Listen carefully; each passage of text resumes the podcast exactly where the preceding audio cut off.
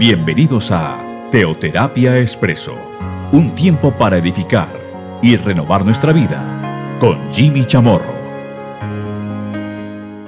Muy buenos días, bienvenidos a Teoterapia Expreso, nuestro espacio, nuestra cápsula de cada domingo. Todavía estamos aquí en el mes de enero de este, todavía podríamos decir, de este año nuevo, 2022 en este primer mes del año. Continuemos con nuestra serie. Yo nunca. Hay cosas las cuales yo nunca, nunca debo hacer. Nunca puedo hacer.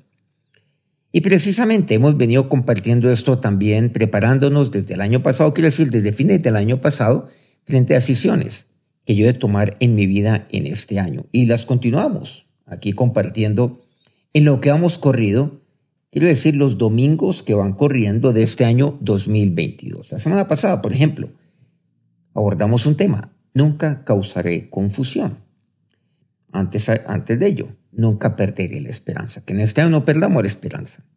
Nunca seré avergonzado por una promesa de Dios para mi vida. Nunca guardaré rencor. Ya estamos hablando pues de lo que compartimos en el mes de diciembre. Nunca olvidaré Jerusalén.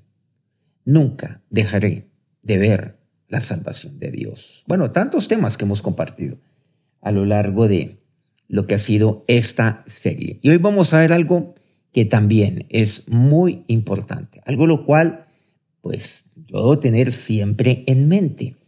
Debo tener en mente y debo estar alerta a ello en este año. O sea, no puedo bajar la guardia. Y vamos a ver el por qué. ¿Qué dice la palabra de Dios al respecto? Bueno, ¿a qué nos estamos refiriendo? Hablemoslo directamente, y no tanto yo, que lo que la palabra nos dice directamente. Simplemente vamos a darle lectura a lo que Pablo nos comparte en la segunda carta a los Corintios en el capítulo 2. Versículo 11 dice, para que Satanás no gane ventaja alguna sobre nosotros, pues no ignoramos sus maquinaciones. No ignore nunca las maquinaciones del enemigo. No las minimice. Por otro lado, no se crea inmune. Bueno, ahora estamos hablando de todo este tema, hemos hablando casi dos años de este tema de inmunidad. No se crea exento de ello. Ah, no, Jimmy, y por maquinaciones que vengan, pues que vengan, yo estoy preparado, yo estoy listo. Es que Jimmy, yo soy una persona, digamos, que es fuerte espiritualmente, que soy madura, una persona madura espiritualmente hablando. Que venga lo que tenga que venirse. Bueno, hay que, hay que primero pues actuar con humildad, con sencillez de corazón. Segundo, yo tengo que poner obviamente mi confianza en Dios, fortalecerme en Dios, guardar mi corazón. Voy tantas cosas que me dice la palabra de Dios al respecto. Pero mire lo que aquí dice Pablo. Pablo, un hombre maduro, maduro, sí. Y en la fe también podríamos decir, espiritualmente muy maduro. Pablo, de quien tanto podemos decir, de él, de su apostolado. Aquí lo dice claramente, no ignoramos sus maquinaciones. Yo no ignoro las maquinaciones del enemigo. No las ignoro. Ahí están. No quiere decir de que yo vea demonios por todo lado como tantos cristianos lo hacen. No. Pero yo nunca puedo ignorar las maquinaciones del enemigo. Por eso dicen, para que no gane ventaja alguna sobre nosotros. ¿Qué es lo que el enemigo quiere? Ganar ventaja sobre mí. Poco a poco, ir ganando espacios, irlas ganando, poco a poco. Eso es lo que está ocurriendo. Es como, digamos, como una guerra de ocupación. Poco a poco voy ocupando el territorio, el territorio vecino al mío. Poco a poco lo voy ocupando hasta que finalmente ya lo tengo todo ocupado. ¿Qué es lo que pasa aquí? No gane ventaja sobre nosotros, pero no gane ni el más mínimo porcentaje, ni el 1%.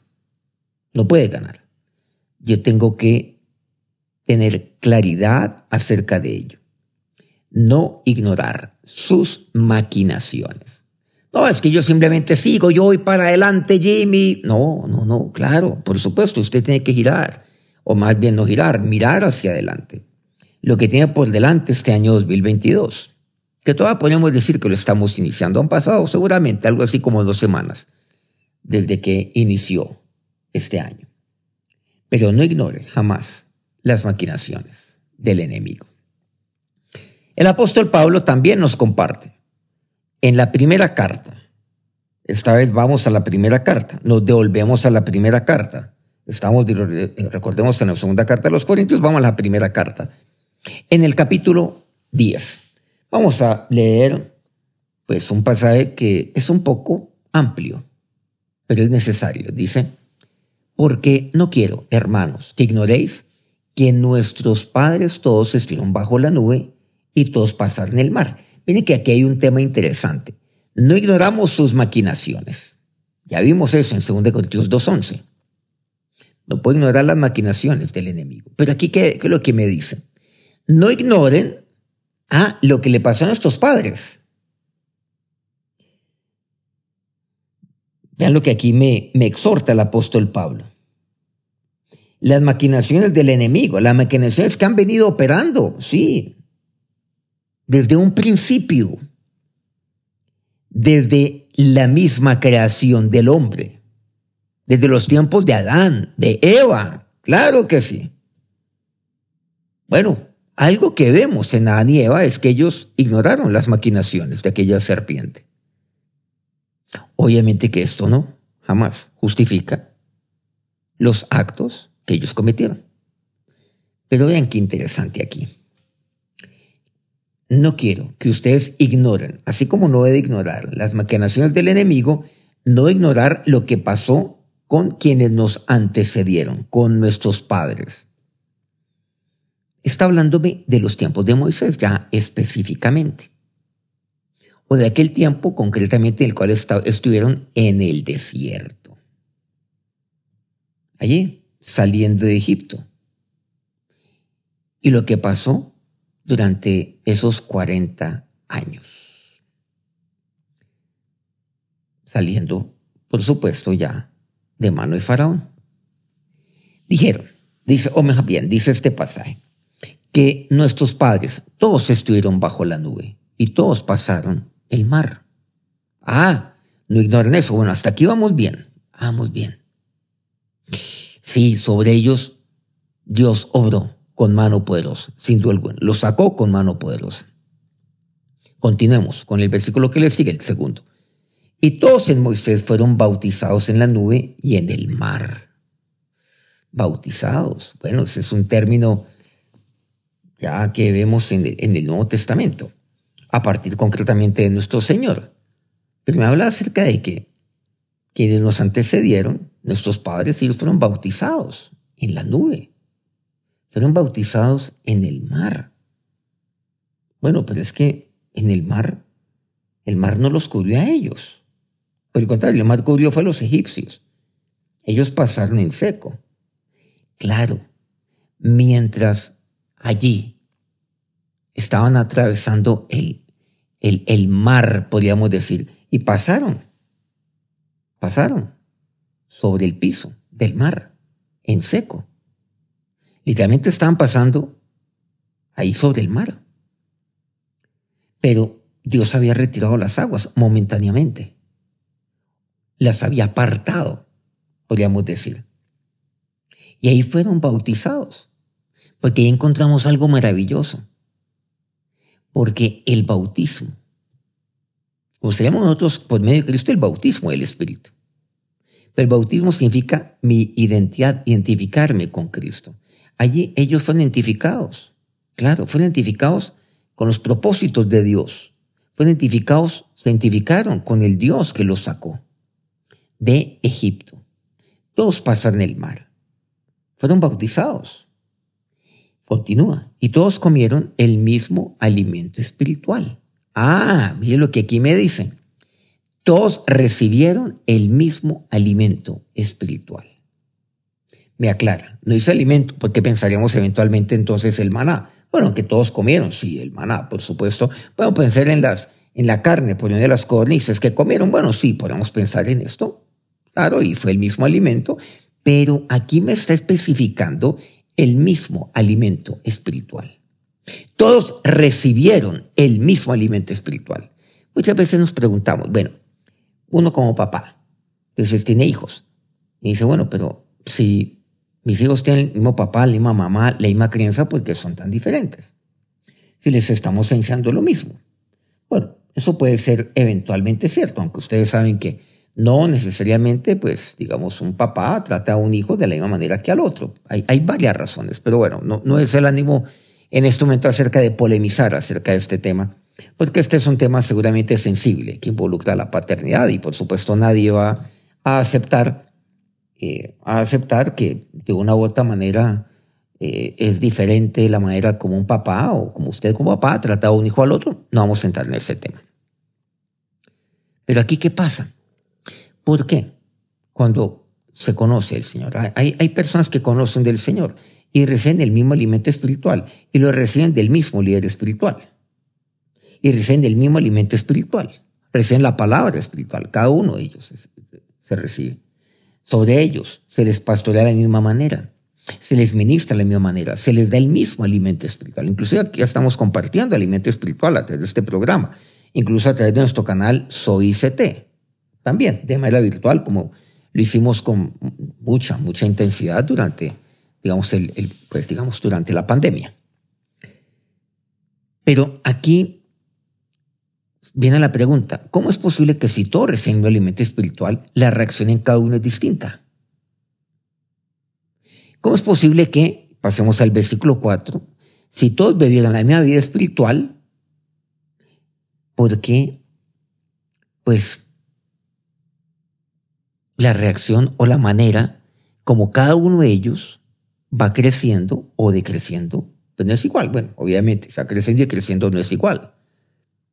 Ve lo que dice, y todos ven la bebida espiritual, porque bebían de la roca espiritual que los seguía, y la roca era Cristo. Aquí me habla acerca de Cristo en el Antiguo Testamento. Por lo tanto, cuando me dice, fueron bautizados en la nube y en el bar, en el versículo segundo, sí, fueron bautizados, o sea, se identificaron con Dios, pero concretamente se identificarían con Cristo del Antiguo Testamento. Bueno, este es un tema profundo, naturalmente. Y más aún, porque habían de la roca espiritual que lo seguía, y la roca era Cristo. Ahí está, nuestro Señor Jesús, nuestro Señor Jesucristo, porque Él es eterno y porque Él ha actuado desde el principio mismo de la creación y siendo el eterno desde mucho antes de la creación, eternamente generado, por cierto. Y la roca era Cristo, porque el Señor estaba ahí siempre. De la roca espiritual que los seguía, estaba detrás de ellos, siempre protegiéndolos, velando por ellos. Y Dios siempre está detrás de usted y su Señor está detrás de usted, porque Él es de quien usted bebe y Él es la roca. Bebían de la roca. Bueno, hay que aclarar aquí un punto.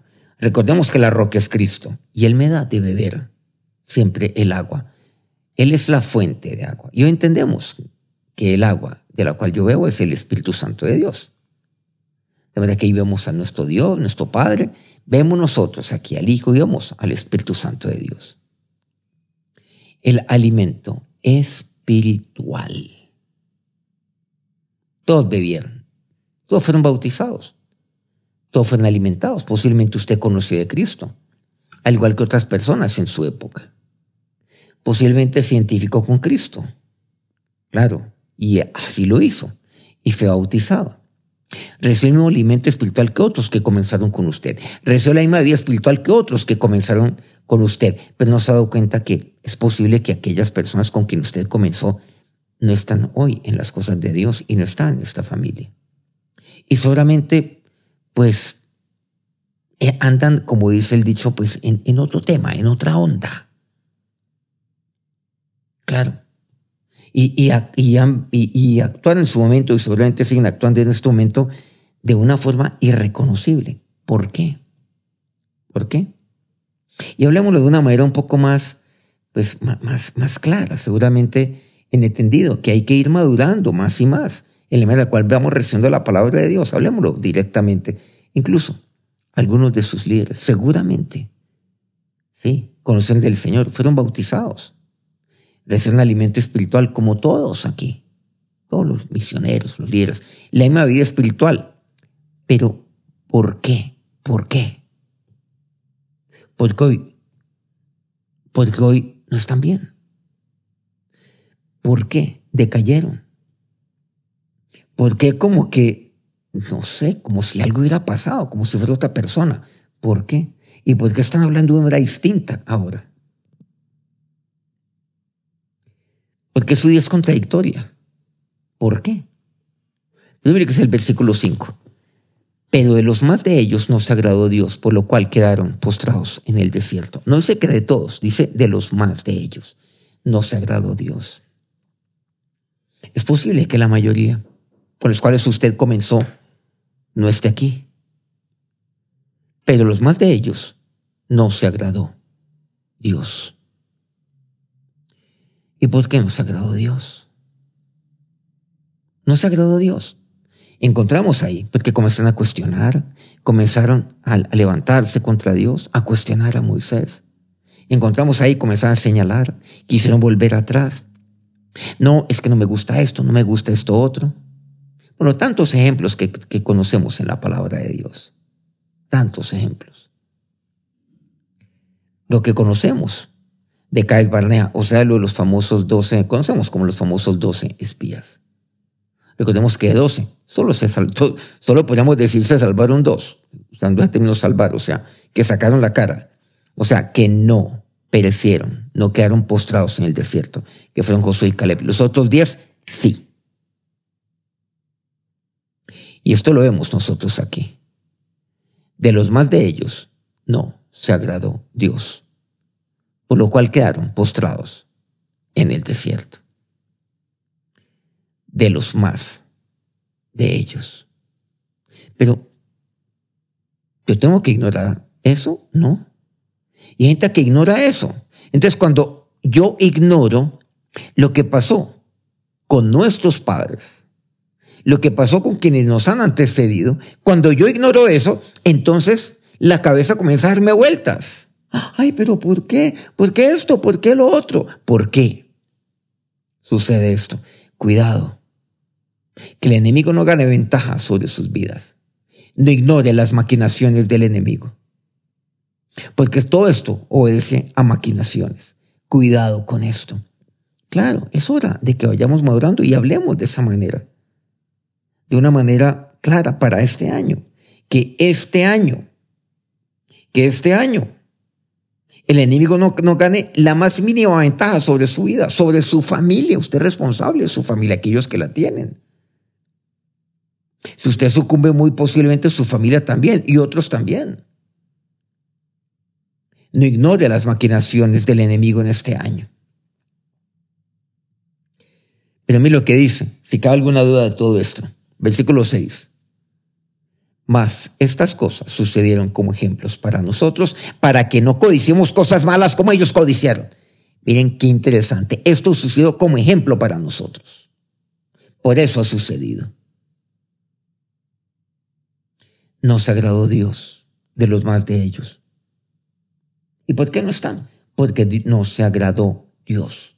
últimas, sí, por esta razón, por esta otra, porque aquí, porque allá, pero no se agradó Dios. Entonces van, se van quedando, se van quedando. Y no avanzan. Hacen parte incluso de las maquinaciones del enemigo. Mas estas cosas suceden como ejemplo para nosotros. Por eso yo no he de ignorar que nuestros padres todos estuvieron bajo la nube y todos pasan el mar. No ignorar. Todos recibieron el mismo alimento espiritual, todos recibieron la misma vida espiritual. La roca que los seguía a todos era Cristo, supliéndoles, llenándoles de todo bien, de la plenitud de Dios, para que nada les faltara. Pero ¿Qué me dice aquí? Los más de ellos quedaron postrados, pero unos que continuaron. Y si usted me está oyendo, posiblemente usted es de aquellos que ha continuado. Bueno, dele gracias a Dios.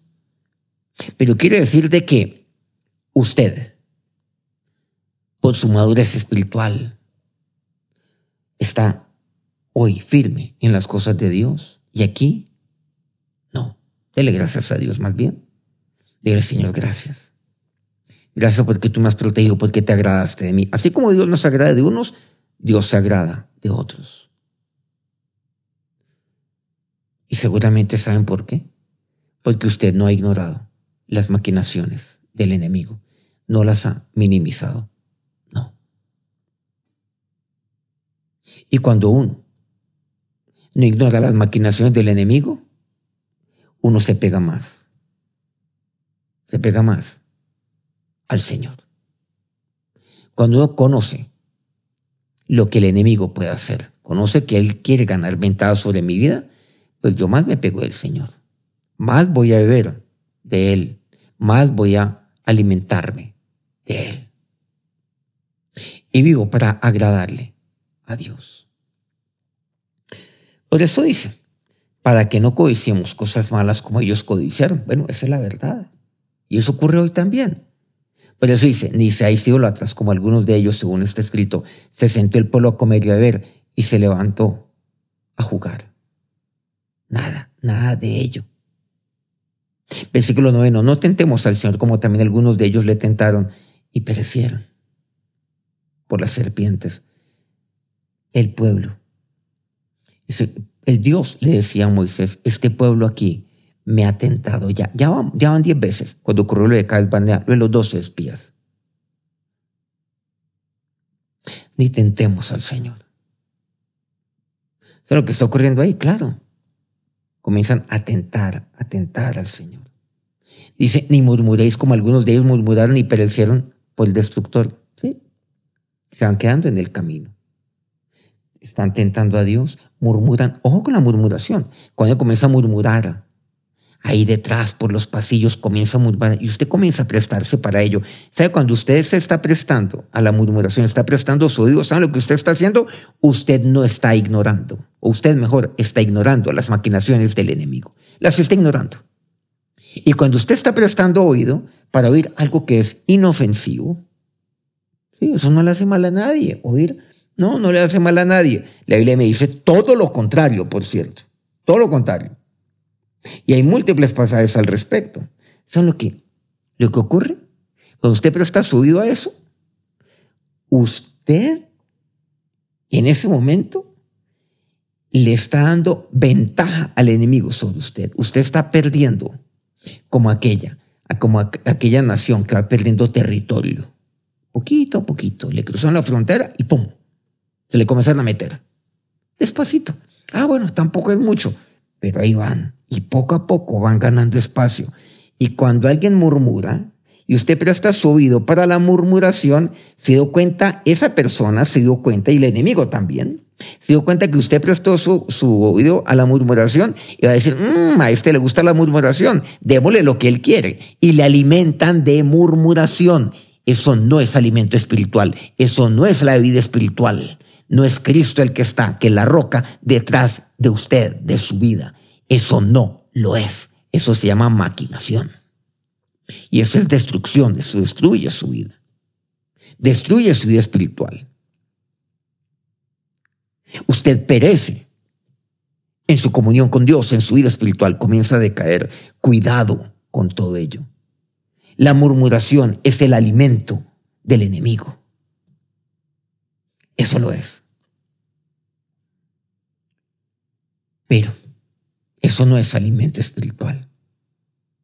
Eso no es la vida espiritual. Cuidado con todo, con todo esto. Como algunos de ellos murmuraron.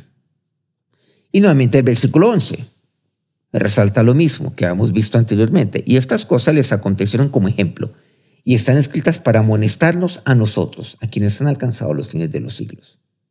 Así que el que piensa estar firme, mire que no caiga. ¿Qué tal esa conclusión? Muchas veces, pues obviamente, fraseamos esa parte final, claro, la gente muchas veces la cita sin saber siquiera dónde está. Pero es cierto, claro, el que piensa estar firme, mire que no caiga, totalmente cierto. Pero mire el contexto de este versículo 12 de 1 Corintios 10, que es el último al cual estamos dando lectura. ¿A usted cree que está firme? Mire que no caiga. Y el que cree que está firme, créame que se va a caer. Créame que va a caer. Por el contrario.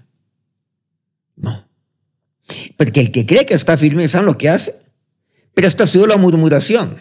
Porque como está tan fuerte, pero como están tan sobrado, antes no le hace daño, pero viene una y otra y otra.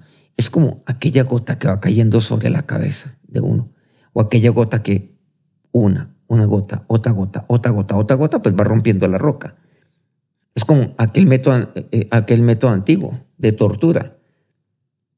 Uno quedaba sentado sin poderse mover y sin mover la cabeza.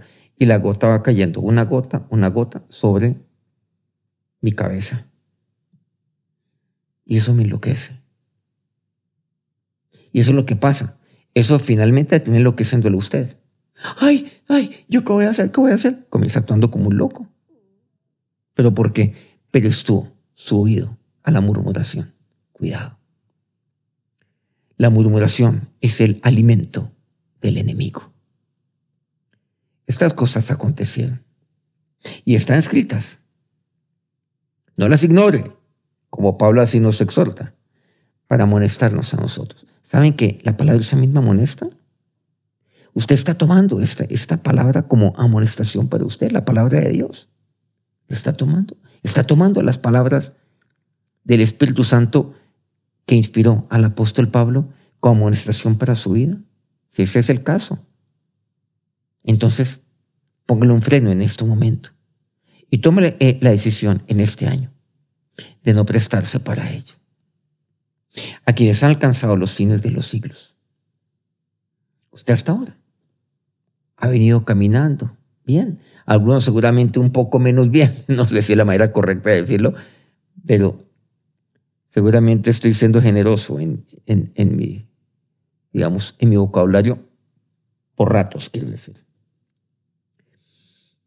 Pero aquí está, ahí está, es hora de continuar.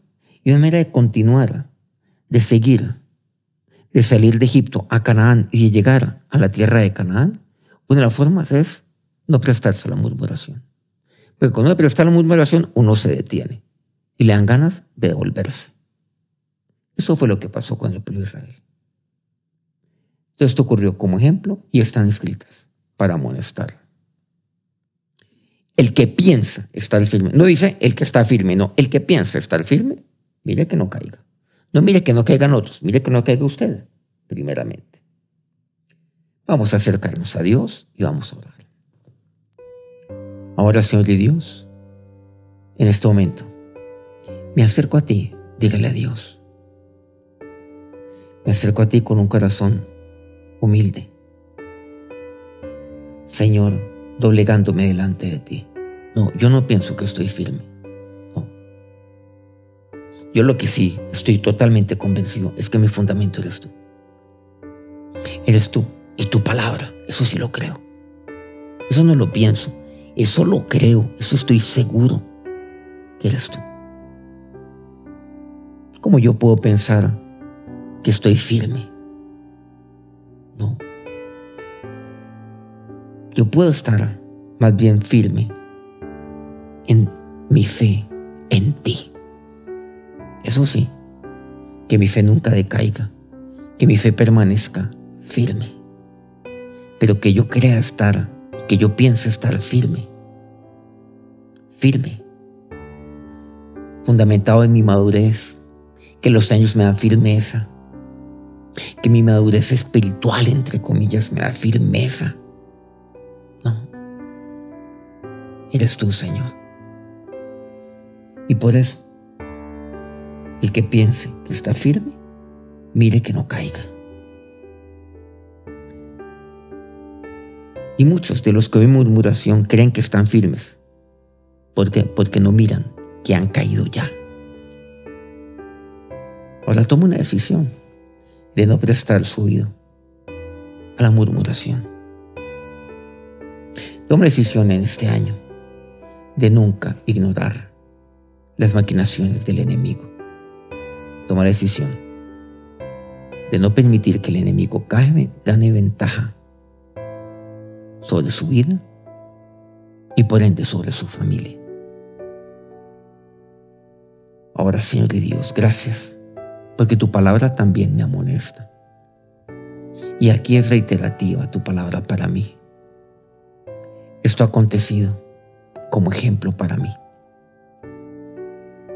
Todas estas cosas acontecieron, por eso yo no ignoro lo que pasó con nuestros padres, con quienes nos antecedieron. No lo ignoro, Dios. Señor, tú eres la roca que siempre está detrás mío, dándome todo tu bien.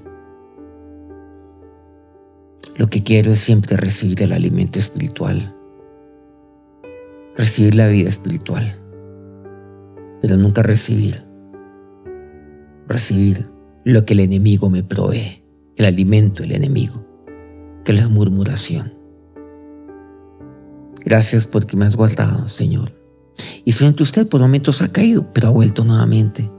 Gracias porque me has permitido volver nuevamente a ti.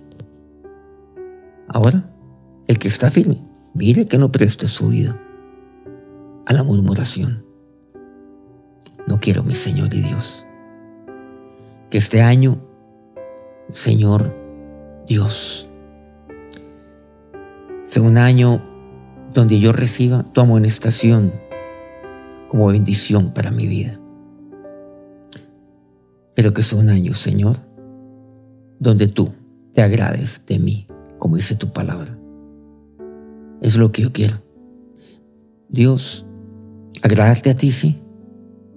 Pero como le entiendo ahí en, en 1 Corintios 10:5, yo quiero es que tú te agrades de mí, como te agradaste Josué, como te agradaste de Caleb. Ahora que la bendición de la roca, que es Cristo, recaiga sobre sus vidas en este día y en esta semana. Y cubra toda su vida, todo cuanto hace y su familia. Amén. Bueno, qué alegría para mí nuevamente el poder compartir con ustedes este espacio, esta cápsula de Teoterapia Expreso. Que tengan un feliz resto de domingo, feliz día, cualquiera que sea el que usted está oyendo, pues este, este podcast. Y que tengan una feliz semana, que ya pronto ha de comenzar. Nos encontramos nuevamente dentro de ocho días. Que Dios los bendiga.